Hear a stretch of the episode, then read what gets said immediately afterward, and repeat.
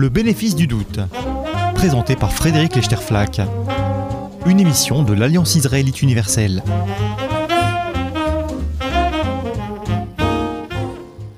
Survivre à tout prix, de l'honneur dans les situations extrêmes avec Jean-Michel Chaumont. Relire aujourd'hui la description par Flavius Joseph du siège de Jérusalem par les armées romaines nous plonge dans un profond malaise. Je le cite. Leur alimentation faisait pitié, le spectacle était digne de larmes. Les plus forts prenaient plus que leur part, les faibles gémissaient. La famine, certes, fait disparaître tous les sentiments, mais elle ne détruit rien autant que la honte. C'est ainsi que des femmes arrachaient la nourriture de la bouche de leur mari, des fils de celle de leur père, et chose la plus pitoyable de toutes, des mères à leurs tout petits. Ce passage est à la limite de l'insoutenable, car si on sent de la pitié dans cette évocation, il y a aussi beaucoup de dégoût. Je n'oublie pas bien sûr que l'auteur de ces lignes, Flavius Joseph, était un général juif retourné, passé à l'ennemi, et que son récit obéit probablement aussi à des objectifs d'auto-justification. Laissons cela de côté pour l'instant pour une autre scène beaucoup plus connue. Autre scène, autre souvenir, Masada, explicitement mobilisé celui-là en Israël aujourd'hui pour donner du cœur aux jeunes conscrits de Tsahal. Masada, où les Juifs réfugiés sur la forteresse, voyant arriver les Romains qui allaient les vaincre et les réduire en esclavage, ont préféré le suicide collectif plutôt que l'esclavage. Et pour attester leur choix moral, ont pris soin de laisser tous les vivres intacts. Peut-on regarder en face les affres morales des individus plongés dans des situations extrêmes? Peut-on interroger jusqu'où les hommes sont prêts à aller pour survivre? Peut-on explorer le rôle que jouent les codes d'honneur face aux éthiques de la survie à tout prix. C'est à cette réflexion passionnante et risquée aussi que se livre Jean-Michel Chaumont dans un livre qui vient de paraître Survivre à tout prix, essai sur l'honneur, la résistance et le salut de nos âmes aux éditions de La Découverte. Jean-Michel Chaumont, bonjour. Bonjour. Très heureuse de vous, de vous recevoir euh, avec nous sur le plateau d'RCJ. Vous êtes philosophe et sociologue, vous êtes professeur à l'Université catholique de Louvain en Belgique. Vous avez longtemps collaboré à la Fondation Auschwitz et vous êtes notamment euh, l'auteur d'un livre qui, euh, à sa sortie euh, en 97, avait déclenché de très intenses discussions parce qu'il lançait une expression qui a été promise depuis à des usages controversés, la concurrence des victimes. Jean-Michel Chaumont, vous vous êtes lancé avec ce nouveau livre, Survivre à tout prix, dans une très large exploration du rôle joué par les morales de l'honneur en situation extrême. Et vous avez euh, interrogé en sociologue le soupçon qui porte souvent sur les survivants, dans trois contextes ou trois terrains sociologiques différents, que je rappelle brièvement pour situer notre discussion. Le premier contexte, c'est celui des résistants communistes qui ont survécu à la torture gestapiste et qui, à leur retour, ont été finalement sommés de rendre des comptes sur leur attitude. Avaient-ils parlé ou pas? Le deuxième contexte, c'est les rescapés des camps nazis et tout le euh, débat sur l'image des victimes de la Shoah. Et le troisième contexte, alors plus étonnant, plus surprenant dans ce livre, mais vous le justifierez, c'est euh, une interrogation sur le soupçon porté contre des femmes qui ont survécu à un viol. Euh, des femmes qui ont survécu à un viol et qui, pendant longtemps, ont été sommées de se justifier d'être restées vivantes. Alors, Jean-Michel Chaumont, avant d'entrer dans la discussion proprement dite, peut-être une, question euh, pour ouvrir euh, le, propos et, et, justifier votre démarche. Comment est-ce qu'on avance en sociologue de la morale sur un terrain aussi glissant? Est-ce qu'on peut s'abstenir de juger des comportements des gens en situation extrême? Est-ce qu'on peut s'autoriser à le faire? Comment est-ce que vous avez abordé finalement ce, scrupule Non sans difficulté. Disons qu'il me semble que, à travers ce livre, j'occupe quatre postures différentes. La première est celle de l'homme de son époque, de mon époque, le contemporain de ce début du XXIe siècle, pour lesquels certaines pratiques et certains jugements analysés dans ce livre apparaissent scandaleux, apparaissent euh, obscènes, comme dirait volontiers Claude Alzman, apparaissent euh, injustifiables, justement. Comment peut-on penser à demander des comptes à quelqu'un qui sort d'un camp de concentration, à quelqu'un qui sort d'une salle de torture, à quelqu'un qui vient d'être violé? Et cette indignation, si vous voulez, fut la mienne pendant de très nombreuses années, y compris lorsque euh, euh, j'étais à la, à la Fondation Auschwitz, et que, comme tant d'autres de ma génération, hein, cette, allégation selon laquelle les Juifs s'étaient laissés conduire comme des moutons à, l'abattoir, etc., nous paraissait mais, euh, vraiment le, comble de l'injure stupide, bête et méchante, vraiment. Ensuite, il y a eu des années plus tard, une autre posture qui s'est mise en place un petit peu fortuitement, qui est une posture de chercheur, de chercheur qui essaye de comprendre, un peu comme un, anthropologue qui se retrouve dans une face à une tribu lointaine dont il ne comprend pas les mœurs, dont certaines pratiques le choquent, et qui se dit cependant que ce qu'il ressent spontanément comme étant des pratiques euh, indignes, barbares, doivent avoir un sens pour celles qui les mettent en œuvre. Et donc, je me suis dit, si, si durant tant et tant de siècles, par exemple, typiquement par rapport aux, aux, femmes violées, leur survie apparaissait suspecte et que on ne voyait pour elles d'autres échappatoires que le suicide, c'est pas que nos ancêtres, pendant tous ces siècles de notre histoire, étaient des barbares, des brutes morales, comme un certain évolutionnisme euh, encore courant au 19e siècle a pu le, le, le penser, qu'on s'était doucement affranchi de morale primitive, etc. Me semble-t-il, aujourd'hui, c'est une position euh, impossible à tenir. Et donc, l'effort a été vraiment là d'essayer d'entrer dans, dans, la tête, le cœur, le, le, les systèmes normatifs de ceux qui jugent et de ceux qui, en jugeant, nous choquent. Évidemment, toujours lorsque euh, soi-même met, on essaye de se mettre dans, la peau de gens qui nous choquent, on risque de choquer euh, à son tour. Ça, c'est un premier danger, si vous voulez, que je prends en, faisant ce livre.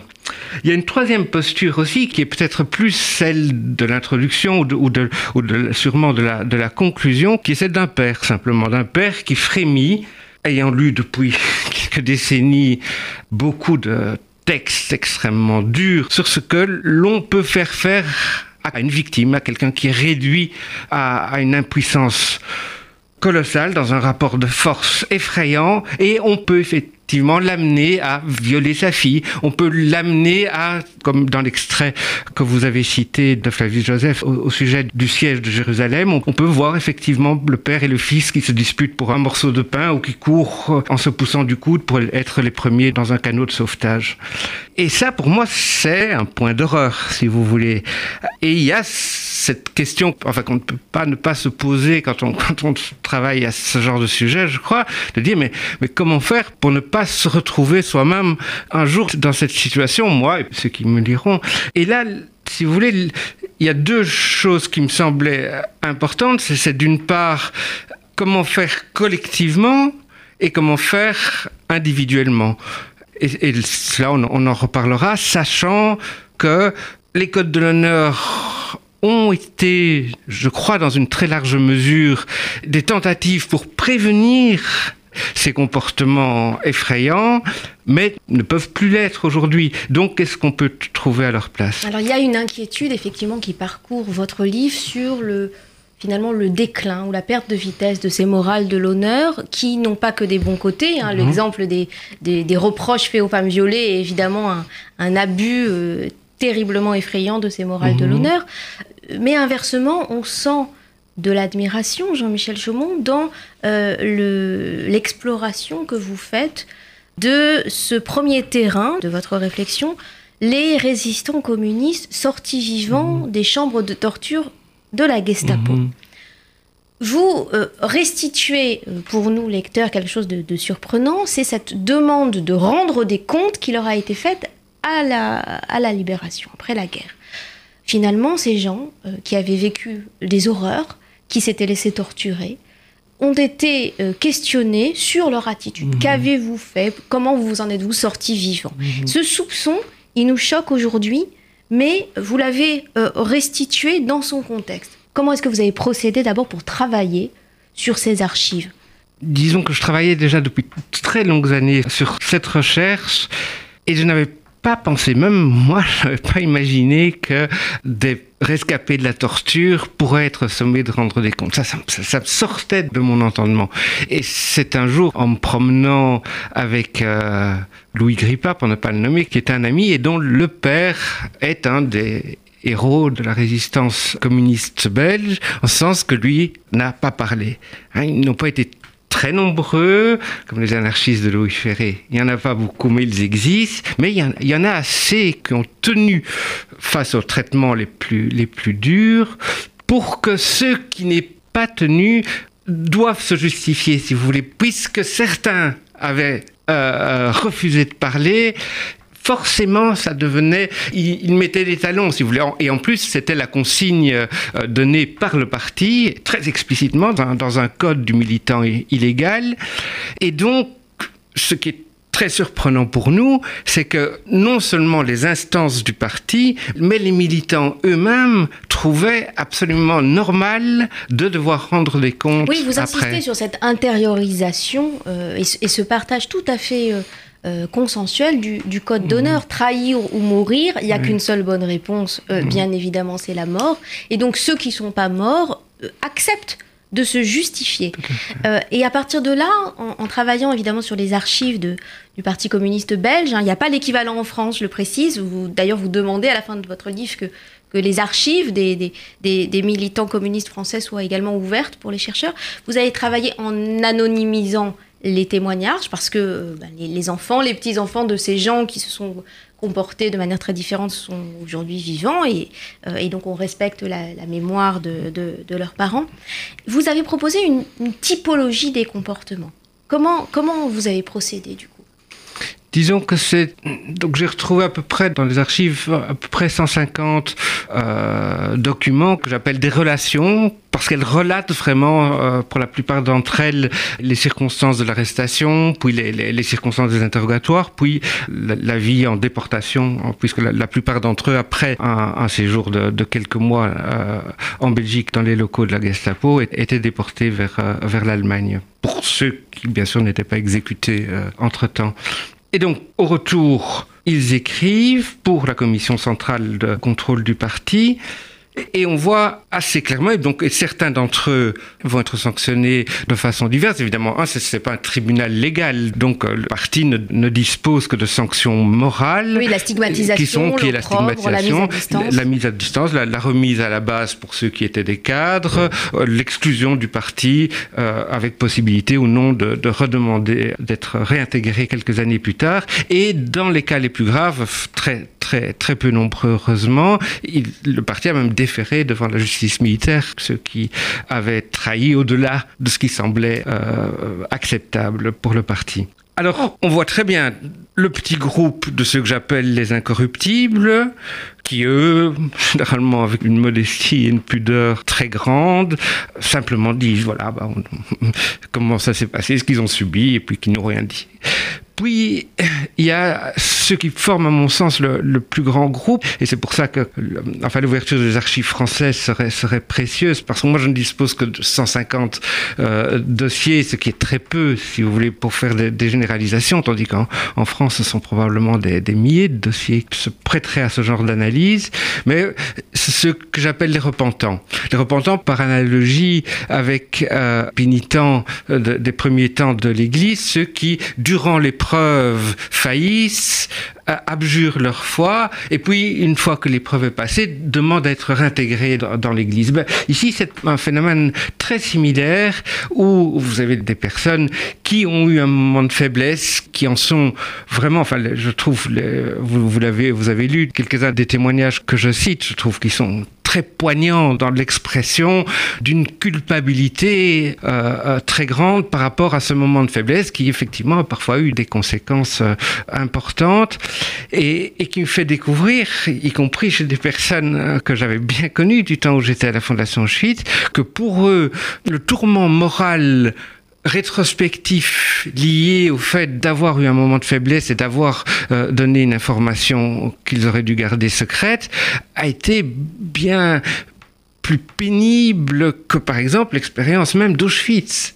Et ce sont des, des réactions, des manières d'éprouver les choses qui pour nous sont très difficiles, je crois, à entendre, qu'on ne puisse pas avoir vis-à-vis de soi-même cette compréhension pour soi de dire, euh, mais oui, enfin, je ne dois pas me blâmer d'avoir euh, euh, parlé dans ces circonstances-là. Et par contre, je suis terriblement à plaindre d'avoir subi après l'expérience concentrationnaire. C'est pas du tout comme ça qu'il fonctionne. En, relevant ça, excusez-moi, oui, en, en relevant d'ailleurs cela, vous euh, mentionnez en passant que euh, on a peut-être perdu cette euh, grammaire incitative ou répressive, dites-vous, qui permettait à nos ancêtres de susciter les dispositions attendues. Mmh, mmh. en situation d'extrême. Trahir ou mourir, il n'y avait qu'un seul bon choix. Et vous dites, aujourd'hui, est-ce qu'on a encore le ressort? Est-ce qu'on sait encore cultiver finalement ce, code de l'honneur qui paraissait évident pour les militants communistes de l'époque euh, et qui servait euh, évidemment à, protéger le, groupe et la cause. On, sent du coup poindre derrière votre regard de, mhm. sociologue et, d'historien euh, ici un souci de normativité. Est-ce qu'on a perdu ce code de l'honneur? Oui, la question est, rhétorique, bien sûr, on l'a perdu.